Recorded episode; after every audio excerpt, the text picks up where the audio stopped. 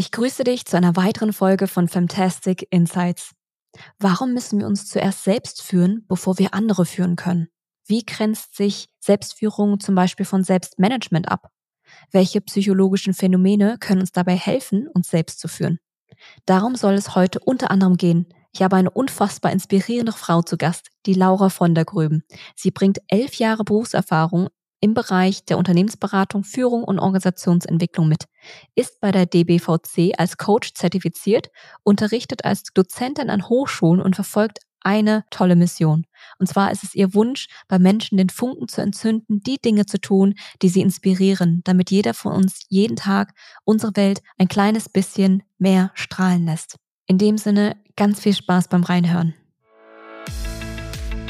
Hallo und herzlich willkommen. Ich bin Tila Pham und ihr hört Fantastic Insights, der Podcast für persönliche Einsichten in die neue Arbeitswelt, kulturelle Vielfalt und mutige Karrieresprünge. Tiefgreifend, menschlich, stärkend.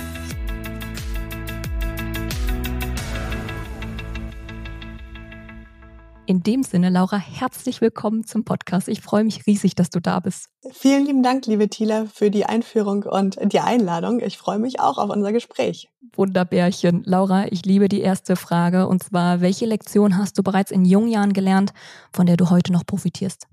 Eine Lektion, die ich in jungen Jahren gelernt habe, von denen ich heute noch profitiere, ist etwas, was ich tatsächlich erst retrospektiv aus der Reflexion verstanden habe. Ich habe es zwar schon in jungen Jahren umgesetzt, aber heute verstehe ich, warum ich es umgesetzt habe. Und das ist, ähm, ich erzähle immer wieder, dass ich eine sehr, sehr enge Verbindung zu meinem Großvater habe. Mhm. Mein Großvater war selbst Führungskraft beim großen Baustoffkonzern, war dort als Prokurist tätig. Er hatte Menschen wahnsinnig berührt und ich kann eine Geschichte erzählen. Ähm, das war bei seiner Beerdigung tatsächlich, 2019, als ich mich von ihm verabschiedet habe. Da waren zwei Menschen auch dort, die ich nicht kannte und die, mit denen ich dann gesprochen habe und ins Gespräch gegangen bin. Und sie meinten dann, sie wären frühere Mitarbeiter von ihm gewesen. Mhm. Und es ist natürlich was total Besonderes, wenn jemand 20 Jahre später oder 30 Jahre nach dem Berufsaustritt ähm, noch zur Beerdigung kommt und ihm das so wichtig ist, sich zu verabschieden. Und mhm. dann haben sie mhm. gemeint, ja, er hätte halt immer es geschafft, dass sie A, ihnen eine Chance gegeben und aber auch geschafft, eine ganz schöne Kultur aufzubauen. Und retrospektiv hat er das, als ich klein war, auch mit mir gemacht. Also er hat eine Kultur von Vertrauen immer gemacht. Ich wusste, ich bin da immer sicher, ich kann alles fragen. Hat mich mit auch zu Geschäftsterminen und Geschäftspartnern genommen, was ja auch großartig cool. war als kleines Kind. Das ist ihm gelungen, weil er eine sehr große Integrität hat. Und heute würde ich es retrospektiv runterbrechen auf er hat seine eigenen Werte gekannt, er hat die für sich definiert gehabt und er hat es aber auch geschafft, diese Werte wirklich mit Leben zu füllen und äh, dann aber auch dafür gesorgt, dass er sie ganz, ganz krass eingefordert hat. Das heißt, es war klar, er war auch ein sehr strenger Mensch, also so ein richtiger Mann von Format, beschreibe ich das heute. Also, der hat auch bis 90 immer einen Anzug getragen, immer mit Weste, immer sehr, sehr gut gekleidet. Und es war ihm aber auch wichtig, dass andere seinen Standards entsprochen haben. Und das hat er halt rausgebracht. Und dadurch hat er Menschen so gefördert und gefordert. Und das ist eine Lektion, die ich halt von Kind auf mitbekommen habe, die ich aber jetzt erst so in den letzten Jahren wirklich verstanden habe, was für ein großes Glück das war.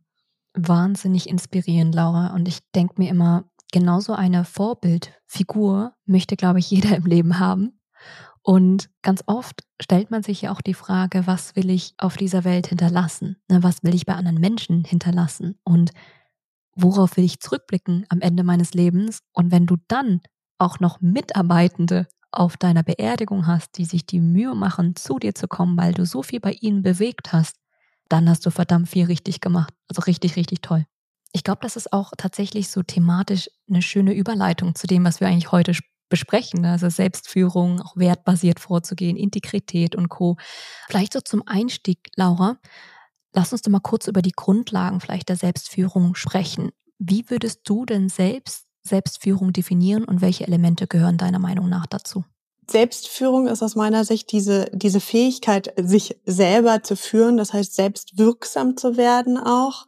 Das variiert immer so ein bisschen, in welchem Bereich ich gerade mich selbst führe. Ne? Also das äh, habe ich gerade eine stressvolle Situation, gehören natürlich auch nochmal andere Punkte mit rein, als ähm, wenn es jetzt gerade total entspannt läuft und ich ganz normal, also einfach mir überlege, wie kann ich mir jetzt meinen Tag nochmal optimieren oder sowas.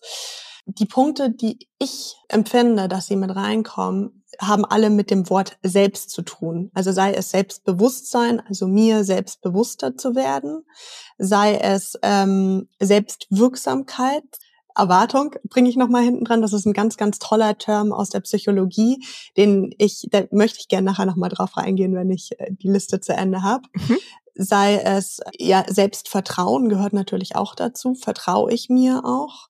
Und ähm, das sind alles Wörter, die mit reinführen in diese eigene Selbstführung. Jetzt springe ich mal nochmal zurück zu diesem Thema Selbstwirksamkeitserwartung, weil das ist diese Erwartung, dass wir selbst wirksam werden können. Sprich, meine eigene Einstellung, kann ich ein Ziel erreichen oder kann ich es nicht erreichen? Und was daran so faszinierend ist, ist, dass diese Erwartung, was ja nur ein Gedankenkonstrukt ist, eine unglaubliche Wirkung auf unser Output hat. Das heißt, es gibt Forschungen, die ganz viel zu diesem Thema gesprochen haben. Die haben einen Versuch in der Versicherungsgesellschaft gemacht. Und die haben bei dieser Versicherungsgesellschaft halt geschaut, was passiert, wenn Menschen sich morgens selber ein Ziel setzen. Mhm. Und jetzt könnte, äh, könntest du natürlich fragen, so, hey, warum sollte man sich morgen ein Ziel setzen? Ja, klar, Ziele sind schon wichtig, aber jeder Mitarbeiter kennt ja seine Jahresziele, hatte man spätestens im Jahresgespräch. Mhm. Jeder Mitarbeiter kennt irgendwie so seine Aufgabe, seine Rollenbeschreibung. Warum braucht er denn jetzt nochmal extra Ziele, beziehungsweise inwiefern unterscheiden die sich? Und es zeigt sich aber einfach, wenn wir unsere Ziele selbst setzen, dann entsprechen die sozusagen unserer Selbstwirksamkeitserwartung. Und dann gehen wir auch davon aus, hey, ich habe mir das Ziel ja selbst gesetzt, das kann ich auch erreichen. Mhm. Dementsprechend legen wir mehr Power in das Erreichen des Ziels, weil wir davon überzeugt sind. Also sprich, wenn man sich so visuell vorstellt, man hat wie so einen Cheerleader auf der Schulter, der mhm. sagt, ja klar, das hast du dir gerade selber gesteckt, du schaffst das, du kannst das, ähm, wird voll gut, dann gehen wir ohne Zweifel los, legen 100 Prozent unserer Power rein und erreichen damit auch das Ziel. Mhm. Und das Ganze gibt's auch umgekehrt, wenn die Selbstwirksamkeitserwartung nicht so hoch ist und wir eher zögerlich sind, wenn wir zum Beispiel Ziele von außen vorgegeben kriegen und uns denken so, boah, das strömt gerade alles auf mich ein, ich kann nicht mehr oder ich weiß gar nicht, wie ich das erreichen soll, dann steht eben nicht dieser Cheerleader auf der Schulter, sondern irgendwie so ein kleines Teufelchen, das uns äh, innerlich sagt oder der kleine innere Kritiker, der halt sagt, hey, was kannst du eigentlich? Denkst du wirklich das, was du von außen herangetreten bist, dass du das erreichen kannst? Was bildest du dir ein? Und dann entstehen diese Zweifel. Und dann natürlich gehen wir nicht mehr so schnell vorwärts und denken uns, können wir das wirklich zögern? Und dann kommt noch ein zweiter Effekt rein. Unseren Selbstwert wollen wir auch immer schützen. Das heißt, da haben wir dann noch so eine Karte in der Hinterhand, um zu sagen, naja, ich habe mich ja auch nicht richtig angestrengt. Hätte ich mal 100 Prozent gegeben, dann hätte ich das Ziel auch erreicht. Mhm. Und dementsprechend, weil wir uns halt schützen wollen, geben wir noch weniger Gas und damit behindern oder sabotieren wir uns einfach selbst und bremsen uns aus. Und deshalb finde ich dieses Thema Selbstwirksamkeitserwartung halt so wichtig, um uns halt zu überlegen, okay, wie können wir diese steigern? Und das gelingt eben durch Zielsetzung. Ich finde diesen Begriff super interessant, Laura. Also vor allem in der Kombination mit Erwartung kannte ich das noch gar nicht. Und ich glaube, das erklärt ganz gut, was wir jetzt auch in der agilen Transformation sehen. Genau darüber wollen wir die Selbstbestimmung der Mitarbeitenden erhöhen. Und deswegen gibt es ja Formate wie zum Beispiel OKR-Systeme. Ne? Wo mhm. kannst du dir intrinsisch motivierte Ziele setzen, und die auch selbst verfolgen. Nicht, dass es von außen kommt, sondern von dir heraus. Und siehe da, man erreicht aber binnen kürzester Zeit mehr und schneller die Ziele und die Erfolge und fühlt sich natürlich danach extrem selbstwirksam ne, und ist dann Konkurrent mit der Selbstwirksamkeitserwartung, die man ja an sich selbst hatte. Super interessant. Absolut. Mhm. Vielleicht nochmal zu dem Thema Ziele, Laura. Ich habe gerade eben noch überlegt, weil du meintest, man setzt sich ja selbst für den Tag dann ein Ziel, und das ist ja oftmals auch übersetzt. Wir haben ja oftmals sehr viele Ziele, die einen auch überfordern können. Und es gibt ja ganz viele Theorien, wie man auch Ziele setzen sollte, smarte Ziele und so weiter und so fort. Mir ist damals eine Sache im Gedächtnis geblieben in einer Schulung. Und zwar entwickle ein Ziel, das groß genug ist, dass es dich challenge, also herausfordert und immer noch inspiriert und zugleich aber nahbar genug ist, dass du es auch umsetzen kannst. Mhm. Wie stehst du denn zu dem Thema Ziele? Also, ne, damit man sich auch selbst nicht sabotiert und sagt, die Messlatte ist so tief, ich setze mir eigentlich so ein super einfaches Ziel, was ich im Schlaf, weißt du, äh, erreichen könnte. Das sind zwei Sachen. Einmal, woran mich die Frage gerade sehr stark erinnert. In meinem Kopf war gerade so die Synapse gleich zu der Forschung von Mihail Csikszentmihalyi. Ich okay. kann ihn immer nicht ausschreiben. Mihail Csikszentmihalyi, so heißt er genau. Der hat cool. diese Flow-Forschung gemacht. Mm. Und da geht's eben auch darum, wenn man sich das so vorstellt, auf der einen Achse ist irgendwie so der, das Leistungslevel und die Zeit. Und es muss immer in so einem Bereich sein, wo es schon fordernd ist für uns. Ja. Ähm, die Forschung zeigen auch, ich glaube, es ist eins zu vier ähm, Ratio von Verstärkung, also dass wir schon positive Erlebnisse haben und merken so, hey, wir können das, aber dann auch wieder so diesen Pushback, wo es dann heißt, okay, nee, das kann ich noch nicht. Also auch diese Frustrationserfahrung ist durchaus wichtig zum ähm, im Flow bleiben. Das bedeutet eins zu vier von fünf Erfahrungen, vier davon sollten bestärkend sein, eins davon sollte uns eine Schelle geben. Genau. Okay, okay, cool. Mhm, interessant. Genau, es gibt auch noch mal andere Zahlen, die sind dann irgendwie bei ähm, 28 Prozent zu 72, glaube ich. genau. Also, aber die Forschung, die Zahlen sind immer so in diesem Bereich. Also da sieht man bei unterschiedlichen Studien, dass es immer so ein bisschen so, ja, okay, wir Erfolgsgefühl, aber gleichzeitig halt auch dieses Gefühl von, ah, hier kann ich noch ein bisschen wachsen, weil dann fühlen wir uns gefordert, dann haben wir auch Bock drauf, das da uns weiterzuentwickeln. Weil im Endeffekt wollen wir ja wachsen als Mensch. Mhm.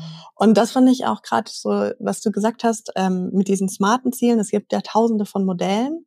Tatsächlich ähm, empfehle ich allen, bei diesem Smart-Modell zu bleiben, weil das auch laut Forschung alle wichtigen Sachen um, ähm, umreißt. Also diese Dinge, die wir auch im psychologischen Background brauchen, um dann Bock auf das Ziel zu haben. Können wir ganz kurz nochmal zusammenfassen für die Hörer, die jetzt vielleicht nicht smart jetzt direkt mit der Methodik assoziieren? Wofür steht das smart? Also S steht für spezifisch. Das heißt natürlich das Ziel, je genauer es heruntergebrochen ist, desto mehr weiß ich, ähm, was ich zu tun habe. Wenn ich jetzt ähm, hingehe zum Business-Wachstum zum Beispiel, okay, ich möchte dieses Jahr Marketing machen und zehn Podcast-Interviews mhm. veröffentlichen oder so. Und wenn ich dann nochmal tiefer gehe, mit wem möchte ich das verantworten, dann wird das greifbarer, dann kann ich mir auch, wirkt das auch wieder sozusagen neurowissenschaftlich gesehen auf unser Hirn. Wir haben Bilder dazu, wir können uns was vorstellen, wir, wir gehen eher drauf zu. Das ist wichtig. Das nächste ist messbar, also M für Messbarkeit. Mhm. Da zu sehen, schaffe ich das, schaffe ich das nicht. Ich empfehle auch immer schon vorher irgendwie zu sagen, wo starte ich denn? Also, dass ich vorher Zahlen habe und danach Zahlen, weil dann entsteht natürlich ein schönerer Vergleichswert. Darüber kann ich mich auch nochmal anspornen, weil ich sehe, oh, ich bin jetzt, habe heute mehr geschafft als gestern. Bei messbar finde ich nochmal wichtig, es geht nicht nur unbedingt, also messbar sein kann auch sowas, ich mache es täglich, das ist auch eine Messbarkeit. Also wenn ich an so ein Beispiel gehe wie, ähm, ich fange ab jetzt an, sportlicher zu werden, dann ist messbar halt nicht in zehn äh, Jahren bin ich sportlicher und daran mache ich es fest, sondern kann messbar auch sowas sein wie, ich gehe jeden Tag joggen. Dann haben wir A für, ich sag immer für Attraktivität. Damit bringe ich nochmal diese Komponente rein. Das Ziel muss mir auch am Herzen liegen, weil ein Ziel, was ich von o wieder von außen bekomme, finde ich halt nicht cool. Und ein Ziel, von dem ich mir vorstelle, das sollte ich machen, aber eigentlich habe ich keinen Bock drauf, macht auch keinen Sinn.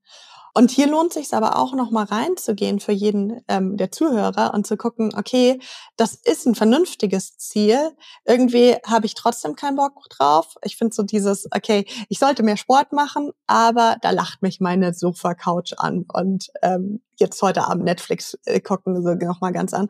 Ähm, wenn ich mir jetzt aber diese Bilder gemacht habe und mir auch überlege, was passiert eigentlich, dass, wenn ich sportlicher bin, wenn ich mehr Sport mache, wie fühle ich mich danach, wie ist da, und da reingehe, dann plötzlich wird dieses andere Ziel attraktiver. Also da lohnt es sich, selbst wenn ein Ziel vielleicht unattraktiv an, ausschaut, nochmal reinzugehen, warum mache ich das wirklich? Also diese Motivatoren rauszuholen. Und dann, er ist realistisch, da, da steckt dieses mit dieser Flow-Forschung auch dahinter. Es sollte anstrengend sein, aber oder herausfordernd, aber nicht so, dass ich dran verzweifle. Mhm. Und T terminiert, dass ich eben auch ein Ziel habe. Bis dahin habe ich es erreicht. Sehr gut. Um nochmal zurückzukommen zu der Ursprungsfrage, weil heute widmen wir uns ja der Frage, Laura, warum Selbstführung eigentlich das Fundament, die Basis ist ne, für jegliche Führung, also Teamführung, das, äh, fachliche Führung. Und lass uns vielleicht nur nochmal zum Abschluss dieser, dieser Definitionsphase nochmal abgrenzen. Wie grenzt sich Selbstführung von Selbstmanagement ab?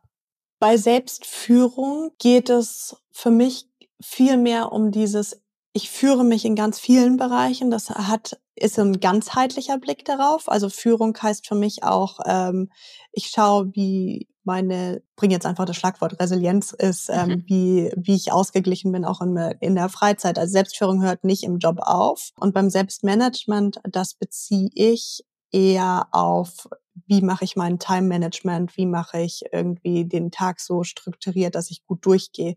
Aber bei dem Selbstführung geht es schon weiter. Da geht es auch um dieses, was, mit was wir eingestiegen sind. Welche Werte habe ich? Mhm. Wie integer bin ich? Das hat im Management nicht so viel verloren, ist aber aus meiner Sicht extrem wichtig, um wirklich dann auch in die Führung nach außen wieder gehen zu können. Mhm. Ich merke nämlich immer, dass das teilweise so ein bisschen vermischt und verwechselt wird. Weißt du, jemand, der sagt, ja, Tila, ich habe ja super effizient jetzt die Tools so gelegt und meine Auslastung und meine Produktivität gesteigert. Ich führe mich ja selbst und zwar sehr effizient. Und ich glaube, das ist halt ein, eine Disziplin davon, Selbstmanagement. Wir unterscheiden ja auch in den Führungsstilen zwischen Management und Führung, richtig? Und ich glaube, das ist an der Stelle auch total wichtig zu unterscheiden. Das eine fragt eher so nach dem, wie kann ich effizienter meine Zeit, Ressourcen und Fähigkeiten nutzen, um meine Ziele zu erreichen? Sehr operativ dann auch, ne? Das ist so ein bisschen so, ich finde es auch so ein bisschen transaktional. Und in der Selbstführung schaue ich, wie du es gesagt hast, einerseits weiter, aber auch tiefer. Also wie stelle ich sicher, dass ich irgendwie wertbasierte Entscheidungen treffe, mich verhalte und mich auch in die Richtung entwickle, wo ich hin will, also in meine, in Richtung meiner Vision, sag ich mal, und das Leben auch errichte, was ich leben möchte. Absolut, ja. Vielleicht eine Frage nach dem Warum, Laura. Weißt du, so, wir hören ja, dass Selbstführung die Grundlage ist für effektive Führung und auch Teamführung. Kannst du uns nochmal in deinen Worten und deiner Sicht erklären, warum ist die Selbstführung denn so entscheidend? Mal ganz banal gesagt, für die Führung. Das erste ist, ähm, da mag ich immer so gerne dieses Zitat, ähm, du kannst niemand führen außer dich selbst. Mhm. Wir können nicht so gut wirklich andere Menschen motivieren im Sinne von oder Einfluss nehmen auf andere können wir schon, aber es ist schlecht oder schwierig für uns Menschen zu sagen, okay, ich mache jetzt genau X, damit Y bei der anderen Person passiert. Was auch daran liegt, dass wenn ein Mensch etwas quasi, oder wenn wir jetzt auch miteinander sprechen, dann kann ich natürlich was sagen, aber ich weiß nicht, wie das genau bei dir ankommt oder was du davon wichtiger einordnest für dich, wie dein Gehirn welche Dinge filtert. Mhm. Und das heißt, wir machen ja immer aus uns selbst heraus unsere Wirklichkeit. Und dementsprechend ist es total wichtig, dass ich in meiner eigenen Selbstführung bin und damit auch gewährleistet, dass ich zum Beispiel eine gute Vorbildsfunktion halt bekomme. Und nur auf diese Art kann ich dann den anderen auch wirklich berühren und mitnehmen. Und wir sind ja auch soziale Wesen und total haben großes Gespür für, was mein Gegenüber denn jetzt gerade ernst meint, was mhm. nicht, was er wirklich macht. Da schwingt ja sehr viel auch zwischen den Zeilen mit, was wir gar nicht nur in Sprache ausdrücken können. Und auch da, wenn ich halt selbst in meiner eigenen Führung bin, dann werde ich von von außen viel ernster genommen, weil der andere merkt, okay, der meint das ernst, der ist bei sich, der kann sich gut selbst führen. Also das ist schon mal ein Punkt, weshalb Selbstführung extrem wichtig ist.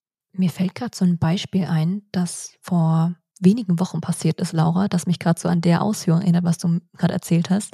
Ich war bei einem Kickoff-Termin vor 70 Unternehmensberaterinnen und Führungskräften und 15 Minuten davor kam der Geschäftsführer auf mich zu und meinte, Tila, übrigens, tut mir so leid, aber du musst die ganze Präsentation auf Englisch halten, weil wir haben einen Mitarbeitenden dort sitzen, der nur Englisch spricht. Und ich dachte mir in dem Moment, der macht ganz Spaß. Weißt du, wir haben erstmal gelacht, gelacht, gelacht, 30 Sekunden lang, bis ich gemerkt habe, dass er es tot ernst meint. Und ich glaube, so, wirklich war so, äh, wann hörst du auf zu lachen? Wann löst du das auf? Nee, kam da nicht die Auflösung. Und ab dem Moment habe ich gemerkt, wie so, wie, so, wie so dann die Selbstführung eingesetzt hat. Weißt du, sich erstmal bewusst zu werden, hey, möchte ich gerade diese Anfrage nachkommen, weißt du, weil alles war auf Deutsch vorbereitet. Das ist ja auch eine Wahl. Und in dem Moment habe ich geschaut, okay, der Wert, inklusiv zu sein in dem Moment, weißt du, und da mich so ein bisschen außerhalb der Komfortzone zu bewegen, ist für mich jetzt weniger schlimm als jemand, der jetzt eine Stunde lang seine Zeit vergeudet ne, und dort sitzt und gar nichts versteht. Also habe ich gesagt, okay, ich mache das. Und dann aber weiterzugehen und dieses, was du auch eben meinst, alles, was mit Selbst anfängt, Selbstbewusstsein. Wie verhalte ich mich denn unter Druck und Stress? Wie kann ich mir dann in dem Moment selbst Halt geben? Und was hilft mir dabei dann auch bei mir zu bleiben, weil ich wusste ganz genau, wenn ich jetzt das Gedankenkarussell anmache und sage, was ist, wenn ich mich blamiere und so, dann wird es zu 100 Prozent wird es schlecht werden. Weißt? Aber wenn ich einmal bei mir bleibe und weiß und mich darauf beruhe und vertraue, was ich mitbringe und was ich kann, habe ich bessere Chancen, dass es gut wird. Weißt du? ich kann zwar trotzdem nicht alles kontrollieren, aber das, was ich kann und was ich mitbringe, kann ich doch sehr stark kontrollieren mit einbringen. Und ich glaube, das, das ist vielleicht so ein Beispiel. Selbstführung ist nicht nur irgendwie im Business-Kontext relevant, sondern eigentlich in jeglicher, ich glaube, Dimension unseres Lebens, ne, auch im privaten Kontext. Absolut. Es ist ein ganz, ganz tolles Beispiel.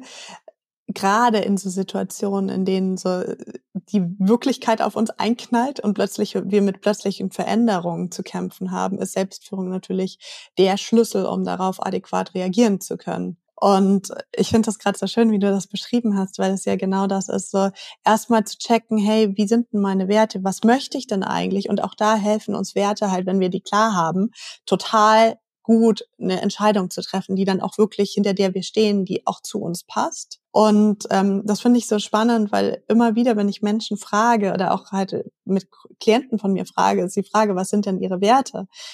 Es machen sich nicht so viel Menschen Gedanken über diese Werte. Und das ist aber ein Schlüssel, um leichter durch das Leben zu gehen, um leichter ja, Entscheidungen zu treffen. Ich hatte neulich einen Klienten bei mir, mit dem ich Wertearbeit gemacht habe und der meinte so, wow, mir ist wie Scheuklappen vor den Augen mhm. gefallen. Und ist so ein machtvolles Tool, um einfach mit mir selber klarere Entscheidungen zu haben und mich dabei auch besser zu fühlen. Und das ist ja genauso, okay, dann kann ich darauf reagieren. Jetzt habe ich die Entscheidung getroffen, ich mache es auf Englisch, ich inkludiere alle, das ist mir wichtig. Und dann passiert ja auch noch mal was ganz Schönes. Es geht nicht mehr darum, dass ich den perfekten Vortrag halte, sondern es geht um dieses Thema Hingabe. Voll. Ich möchte was für die anderen machen. Ja. Und damit rückst du quasi aus diesem Zentrum raus und dann ist es auch nicht schlimm, wenn du einen Fehler machst. Also ist sowieso voll. nicht schlimm, aber ja. rein für den eigenen Kopf, ne? Sondern es geht ja darum, hey, ich nehme den mit und das ist doch voll cool. Wollen wir vielleicht all das, was wir gerade schon besprochen haben, so ein bisschen hm, in so operationalisierbare Maßnahmen übersetzen auch? Also wenn jemand jetzt äh, als Führungskraft zuhört ähm, oder auch als Unternehmerin zuhört, ich würde gerne einmal noch kurz was ergänzen, weil mir das ja. nämlich gerade kam, mit dem auch, wenn ich weiß, ich gehe da raus, ich nehme noch mal dein Beispiel, mhm. ich gehe da raus und mein Ziel ist sozusagen, ja, ich möchte alle inkludieren, ich möchte einen guten Vortrag machen, aber so, dass alle was mitnehmen können. Also weg ja. von diesem Ego, ich möchte profilieren, sondern hin zu, ja, ich möchte, dass alle mitgenommen werden und da, da jeder was rausziehen kann dann ist es natürlich auch so, dass der nächste Schritt dieses ist, hey, wo sind denn meine Stärken? Wo sind meine Schwächen? Und in dem Moment, wo du selbst deine Stärken kennst, wird es viel leichter auch für dich, deine Schwächen einzugestehen, weil du dann ja einfach sagen kannst, okay, hier stehe ich stark, hier bin ich fest verwurzelt mit dem, was ich bin. Ja, das kann ich nicht, das ist voll gut, da holen wir jemand anderen dazu oder in diesem Vortrag-Ding dann auch einfach sagen, okay, ich improvisiere jetzt, das kann ich, das ist eine Fähigkeit von mir. Ja. Und es ist jetzt auch okay, wenn mir jetzt irgendein Wort nicht einfällt, dann machen wir hier in diesem Rahmen einfach unter uns ist und entweder kann jemand mir aus dem Publikum helfen oder ähm, ich umschreibe es irgendwie und es klappt dann trotzdem. Und dadurch sinkt natürlich der Stresspegel für uns und wir werden wieder besser in der Leistung nach außen. Total. Ich habe mehrfach den Publikumsjoker gezogen und es war, weißt du, total, es war für alle total cool. Also auch das, wenn ich mal meinem Kunden glauben darf, fanden die es auch alle super. Also ich glaube, da eher so außerhalb der Komfortzone zu gehen und wie du sagst, sich so auf die Stärken zu besinnen, weil ich habe dann auch eingeleitet und meinte so, Leute, eine schlechte und eine gute Neuigkeit. Die schlechte ist, ich habe alles auf Deutsch vorbereitet, also habe ich auf Englisch gesagt. Die gute ist, ich bin sehr flexibel und adaptiv zu, zu Veränderungen. Deswegen lasst es uns einfach mal auf Englisch machen und gucken, wie weit wir kommen. Und das hat dann auch natürlich Druck weggenommen, ne? dann perfekt ja. performen zu müssen. Und das hat natürlich auch geholfen. Du hast, glaube ich, damals auch in einem Beitrag geschrieben, das fand ich richtig schön, Laura. Name it to tame it. Richtig? Also dieses, die ja. Sache benennen beim Namen, um einfach Druck und Luft rauszulassen. Absolut. Cool. Das heißt aber auch, wenn wir mal ganz kurz bei dem Beispiel bleiben, Selbstführung, es wäre auch eine selbstführende konkurrente Entscheidung gewesen, hätte ich gesagt, hey, meine Stärke ist es gar nicht zu improvisieren. Ich weiß, dass es ganz furchtbar wird und dass es für mich so viel Stress bedeutet und ich habe noch nicht die Maßnahmen gefunden, um mich selbst irgendwie zu beruhigen und zu regulieren. Ich werde jetzt lieber bei dem deutschen vorbereiteten Skript bleiben und das dann im Nachgang irgendwie zusenden und den anderen ähm, bitten, da jetzt irgendwie eine Stunde spazieren zu gehen oder sowas, also eine andere Lösung zu finden, oder? Ja, absolut. Weil im Endeffekt hast du ja auch nichts davon, wenn du dann da vorne stehst und schwitzt und Stress hast. Oder vielleicht, es gibt ja auch durchaus Menschen, die vielleicht gar nicht kein Englisch können. Und dann ist es natürlich auch klar zu sagen, hey, nee, das sind nicht meine Stärken, das geht nicht. Ähm, tut mir leid. Ja. So, und ähm, natürlich nochmal zu schauen, was können wir jetzt als Lösung offerieren, indem ich danach das Skript nochmal übersetze oder ähm, frag, ob jemand anders zum Beispiel dolmetscht, immer mal wieder die wichtigsten Sachen zusammenfasst. Auch sowas könntest du ja mach machen, wenn du wenn du dann aber sagst, ja, hey, ich kann das nicht. Und das funktioniert halt auch nur dann, eine andere gute Lösung zu finden, mit der auch alle irgendwie Spaß haben. Also ich kann mir das gerade in meinem Kopf sogar bildlich vorstellen, dass es gut funktioniert. Hätte, hättest du jemanden noch mit reingenommen und gesagt, okay, und er fasst immer so alle fünf Minuten einmal zusammen. ähm, und wir machen daraus irgendwas Witziges, ne? Ja. Also auch so eine Möglichkeit. Aber das funktioniert auch nur, wenn ich sage, hey, ich stehe dazu, wie es mir gerade geht. Und nicht zu sagen, ich presse jetzt irgendwas durch, womit ich mich nicht wohlfühle. Ja, richtig gut. Was sind noch weitere Elemente im Kontext von Selbstführung, worüber wir noch nicht gesprochen haben, was wichtig ist. Wir haben jetzt Werte gehabt, ne? Stärken, also Selbstbewusstsein, sich bewusst zu werden über sich selbst, auch unter Resilienz- und Stresssituationen. Was noch? Ähm, was ich noch sehr wichtig finde, ist äh, das Thema Self-Compassion. Auf Deutsch heißt das Selbstliebe. Ich finde es mit Self-Compassion eigentlich schöner. Das ist die Forschung von Kirsten Neff. Und was sie eben sagt, ist auch so dieses mit sich selbst mal normal umzugehen. Also nicht dieser innere Kritiker, der ganz, ganz laut ist und, und sagt, hey, du musst jetzt äh, und einfach in Situationen, wo mal viel ist und ich weiß, vielleicht performe ich in anderen Situationen, wo weniger Stress ist, viel, viel besser, aber diesen Anspruch auch dann in der ganz, ganz stressigen Situation genauso gut zu äh, performen. Ich nehme jetzt einfach mal ein privates Beispiel ähm, von mir gerade. Meine Großmutter ist vor kurzem gestürzt, hatte danach in der Folge einen Herzinfarkt und natürlich ist da viel mehr im Hinterkopf los. Und dann auch mal zu sagen, hey Laura, ist das okay? Das darf sein, dass du jetzt ein bisschen weniger machst oder nicht deinen Terminplan ähm, so vollpresst, wie du es normalerweise machen würdest, sondern sagst, okay, ich plane mir da jetzt gezielt Dinge ein und Freiraum ein und trete da einen Schritt zurück. Auch das ist ein Thema von Selbstführung natürlich, weil im Endeffekt hilft es ja auch nichts, wenn ich auf Dauer Hochleistung bin und auf 120 Prozent renne, wenn ich dann nach einem halben Jahr merke, ich lande im Burnout. Mm. Und Laura, dieses ganze Thema Self-Compassion oder dieses, ich glaube, ich habe auch mal den Begriff gehört, Selbstfürsorge, Selbstmitgefühl, also Mitgefühl uns mhm. selbst gegenüber, weil du ja aus der Psychologie auch immer schaust, ein sehr tiefgehender Prozess. Ne? Viele Menschen bringen das ja natürlicherweise nicht mit. Hast du hier auch direkt mal konkrete Tipps, wie man das auch einfach üben kann, da ein bisschen liebevoller zu sich selbst zu sein? Ja, mein Lieblingstipp ist, das war sehr lustig, weil ich auf diese Forschung kam über eine Kollegin, von der ich einfach sehr viel halte. Und sie hat gemeint, ja, Laura, probier doch mal diese, äh, diese Self-Compassion. Und im Endeffekt liegt dir deine Hand an irgendeine Körperstelle, wo du dich gut berührt fühlst. Ich mache es immer auf mein Herz sozusagen. Mhm. Aber es ist auch okay, wenn du irgendwie sagst, ja, okay, Herz ist mir unangenehm in der Öffentlichkeit. Ich nehme vielleicht einfach so zwei Hände aufeinander. Ähm, auch sowas funktioniert ganz gut. Und dann meinte sie, ja, und dann üb das einfach mal. Immer so, wenn du merkst, so am Anfang einfach so im Alltag, wenn es gar nicht, also so, dass wir üben immer in Friedenszeiten, finde ich ganz schön. Also dann, wenn kein Stress ist, sondern einfach kurz mal den Hand, die Hand aufs Herz, zwei, dreimal am Tag und zu sagen, hm, ja, hast du gut gemacht oder so ein kurzes Gespräch mit dir selbst, als ob es eine gute Freundin mit dir sprechen würde. Das ist immer so diese Brille, ähm, es gibt auch Übungen, schreib dir einen Brief aus der Brille vom guten Freund. Genau. Und das war ganz spannend, weil ich gemerkt habe, als sie mir das erzählt hat, da war ich so, das ist keine coole, effektvolle Übung. Ich mag immer gern so Übungen, wo nach einer Coaching-Session schon voll die Veränderung da ist. Und bei der Übung passiert halt langsam, schleichend ähm, die Dinge. Und dann hatte ich quasi, da habe ich gemeint, ja, okay, aber weil ich halt so viel von dieser Kollegin halte, habe ich gesagt, okay, ich probiere es jetzt trotzdem aus. Sehr schön.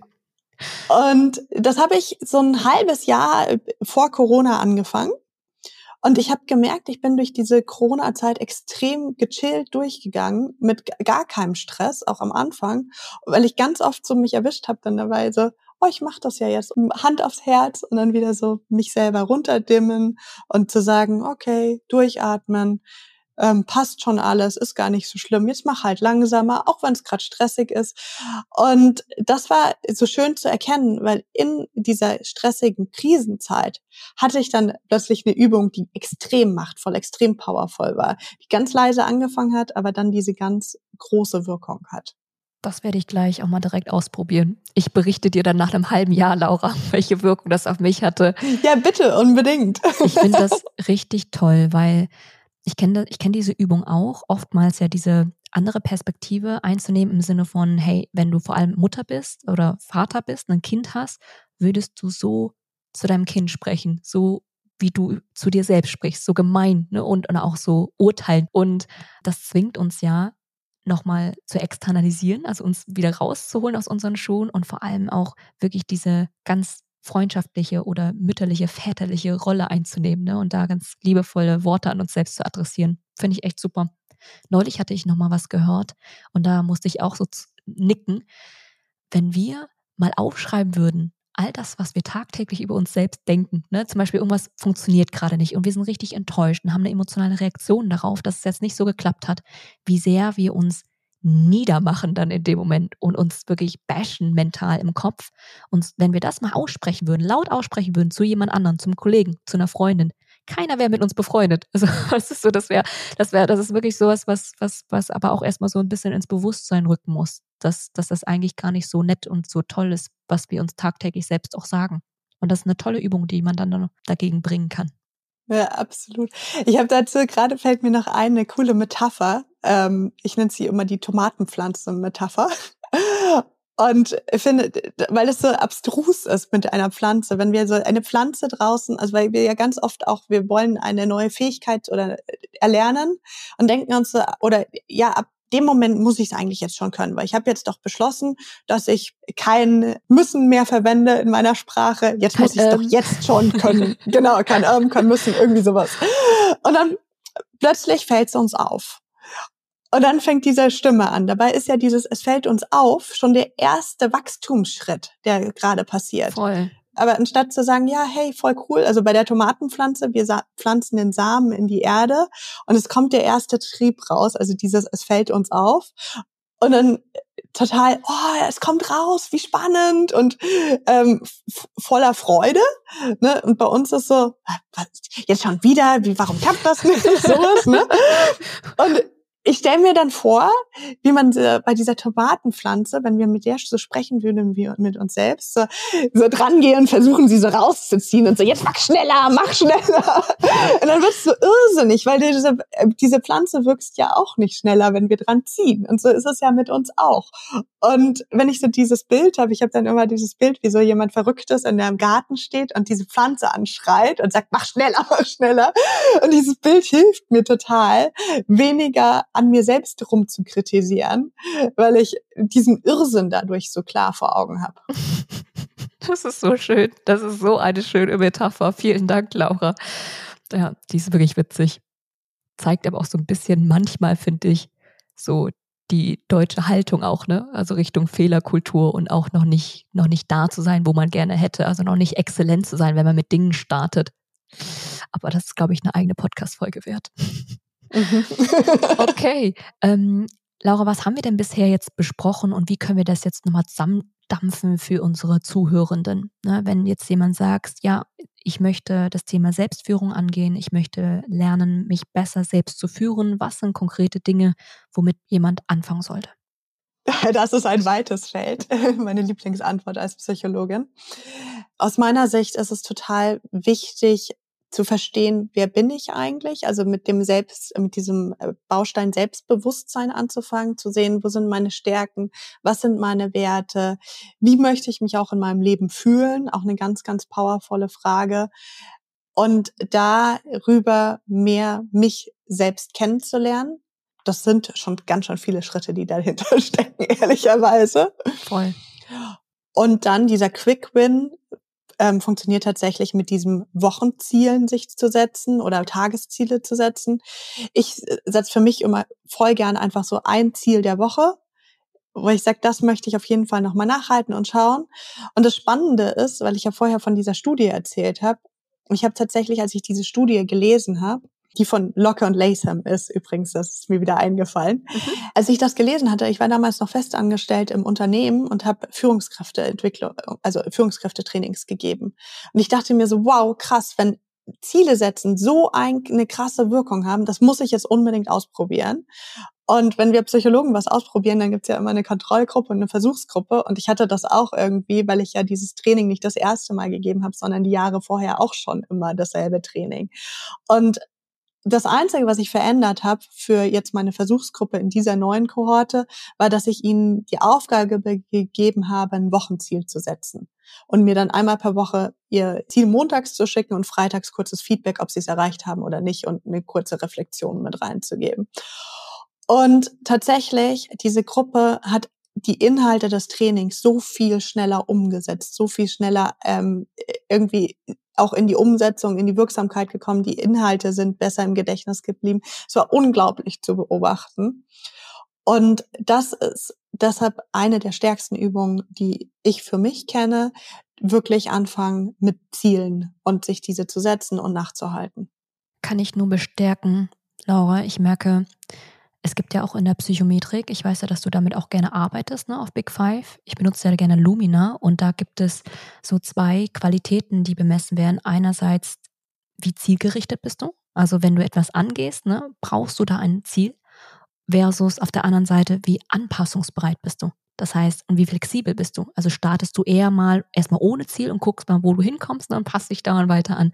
Und ich merke gerade so, wenn man ähm, in Trainings oder auch im 1 zu 1 Coaching arbeitet, je klarer und konkreter die Ziele gesetzt sind, desto schneller ist ja auch ne, Projektmanagement, desto schneller erreichst du die Erfolge für deinen Klienten. Deswegen arbeite ich auch nicht mehr ohne Ziele, selbst wenn das nicht jetzt deiner Präferenz entspricht, weißt du, du nicht so gerne Ziele setzt, trotzdem sind sie so wirkungsvoll. Ich merke aber auch, so der Overload an Zielen überfordert viele Menschen, mich auch ganz oft eingeschlossen, ne, dass ich irgendwie, ich habe so viele Listen an Zielen und da hilft es ganz oft eher zu simplifizieren, finde ich, und sich dann pro Tag sich neu die Frage zu stellen, das ist das übergeordnete Ziel, das ist die übergeordnete Vision, wie ich mich fühlen und leben möchte und woran ich arbeiten möchte. Was ist die eine Sache, die heute darauf einzahlt? The one thing, das ich heute erreichen möchte, um da näher zu kommen. Und wenn ich dieses kleine Steinchen pro Tag draufgesetzt habe, Weißt du, das ist Selbstwirksamkeit pur. Bist du doch schon einen Schritt näher. Es ist, dann ist doch alles gut. Dann kann man auch sich mal auf die Schulter klopfen und dann auch gut ruhen. Absolut. Und das ist auch gerade, was du sagst, finde ich wunderschön. Da kommen wir jetzt auch zum Thema Selbstmanagement, wenn ich so mir überlege, wie möchte ich meine Zeit wirklich einteilen. Ne? Ja. Ähm, ganz oft haben wir ja dann die Ziele, also was weiß ich, ich gehe wieder aufs, aufs Business-Ziel, ähm, ich möchte mehr ähm, Bekanntheit ha äh, haben. Was macht da irgendwie Sinn? Ziel eins, was weiß ich, Buch schreiben, Podcast haben, ähm, jeden Tag posten, Reden halten, keine Ahnung. Dann haben wir ganz, ganz viele Unterziele. Und das ist das, dieses Overwhelming, das uns total überfordert oder mich zumindest total überfordert. Und dann genau zu sagen, was ist wirklich das, was das Oberziel anzugucken und dann kreativ zu werden. Und das Spannende ist, dabei kommen manchmal viel oder nicht nur manchmal, sondern in meiner Erfahrung eigentlich immer plötzlich ganz kreative andere Ideen, ja. wo ich vielleicht diese fünf Sachen gar nicht mehr brauche, sondern nur noch eine wirkungsvolle Sache mache. Und ähm, damit auch zu arbeiten und zu sagen, also nicht so, okay, Standard F ist ähm, das und das machen alle, deshalb mache ich das auch, ähm, sondern eher zu gucken, was ist denn eigentlich das, was ich möchte, was gibt's für kreative Sachen, wie ich da dran komme. Es gab neulich, jetzt muss ich mal kurz mich dran erinnern, eine richtig starke Übung dazu, die genau dieses unkonventionelle Denken fördert. Weil was wir ja oft tun, ist eine Problemstellung und uns fallen direkt die ersten zehn Lösungen dazu ein. Ne? Die zum Beispiel, du willst irgendwie zum Beispiel Kunden gewinnen, ja gut, baust ein Newsletter auf, hast eine Online-Präsenz, ne, bist auf LinkedIn sichtbar, dann fallen dir natürlich ganz spontan schon die zehn Dinge ein. Und oftmals sind das aber die zehn Dinge, die alle machen, weil deswegen ist es auch so präsent in unserem Kopf. Und diese Übung sagt, schreib mal weitere Ideen auf, bis du 100 erreicht hast. Und gerade die letzten 10, 20 sind so schwer, so, so, so schwer, weil du da wirklich nochmal neue, ich glaube, neue Synapsen knüpfen musst, neue Wege im Kopf gehen musst, um dieses Problem zu lösen, was vielleicht vorher noch kein anderer gelöst hat. Und da liegt die Magie. Und das fand ich ganz mhm. interessant, habe ich mal ausprobiert und tatsächlich kommen richtig wilde Dinge um die Ecke. Das ist eine coole Übung. Laura, damit wären wir auch schon so langsam am Ende angekommen.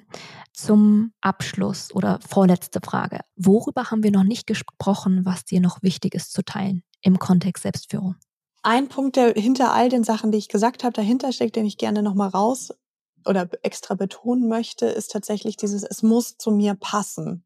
Also Dinge zu machen, die für mich stimmig sind, die zu meiner Persönlichkeit passen, die zu dem Kontext aber auch passen, in dem ich mich bewege und das ist so dieses A und O. Also ich bin ganz großer äh, Freund von sehr individualisierten Lösungen mhm. und nicht so diesem Schema F, was ganz oft passiert. So, also keine Ahnung, liest man ein Buch von irgendjemand, der sagt, okay, ich hatte das und das Problem, was weiß ich, hatte ein Burnout und äh, dann habe ich die und die Schritte gemacht. Jetzt machst du die auch, dann kommst du auch raus. und so ist es halt nicht, sondern ja. es, es geht um diese individuelle Lösung, die für dich funktioniert und die wird bei dir anders sein als bei mir, als bei jemand Dritten. Und das finde ich ganz, ganz wichtig, nochmal rauszuholen. Das sagen mir ganz oft Klienten. Sie versuchen Dinge aus, weil jemand gesagt hat, das so funktioniert, so funktioniert, mach das so. Und dann sind sie super verzweifelt, zweifeln auch an sich selbst und sagen, es funktioniert bei mir nicht, das passt für mich, mich nicht. Warum, was ist mit mir falsch? Bin ich irgendwie doof? Warum kann ich das nicht umsetzen? Das funktioniert doch da draußen alles ganz gut. Nee, es liegt nicht an dir. Es ist einfach eine Strategie, die nicht für dich pass passt. Also such dir eine Strategie, die individuell ist. Und auch das ist ganz, ganz eminent für Selbstführung richtig tolle, fantastische Einblicke zum Abschluss. Laura, ich habe jetzt eine neue Frage, so nochmal eine, die so ein bisschen hm, wieder rauszoomt ähm, und die ich jetzt auch zum ersten Mal stelle. Ich gucke mal, wie die jetzt so ankommen wird. Stell dir vor, du hast die Möglichkeit, eine radikale Veränderung in der Arbeitswelt herbeizuführen, um mehr Menschlichkeit zu fördern. Wie sähe das aus? Der Mensch im Zentrum. Also tatsächlich, das ist auch immer wieder den Slogan, den ich nutze für mich und in meinem Business.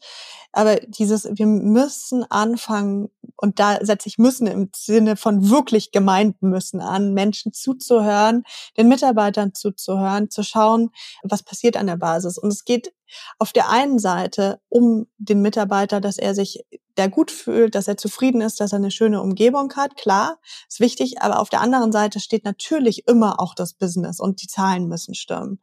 Aber wie viele Dinge habe ich schon gesehen, wo irgendwie von einer tollen Beratung von der Seite rein eine Lösung ähm, reinkam, die dann in der Praxis überhaupt nicht funktioniert haben, die extrem teuer war. Und hätten wir den einfachen Jupp von der Werkbank gefragt, dann hätte er eine Lösung bieten können, die funktioniert hätte. Ja.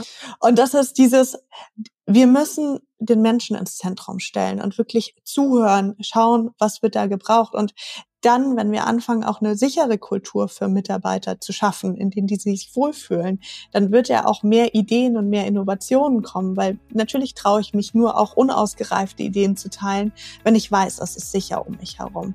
Und deshalb ja, der Mensch ins Zentrum. Super, richtig tolle Antwort. Ich danke dir vielmals, Laura, für die ganz, ganz vielen, ich finde, Studien, Zitate, Metaphern. Also ich gehe richtig inspiriert aus dieser Folge raus und fand es großartig, dass du heute mein Gast warst. Ich habe sehr viel Freude in dem Gespräch gehabt. Vielen Dank. Danke, Laura.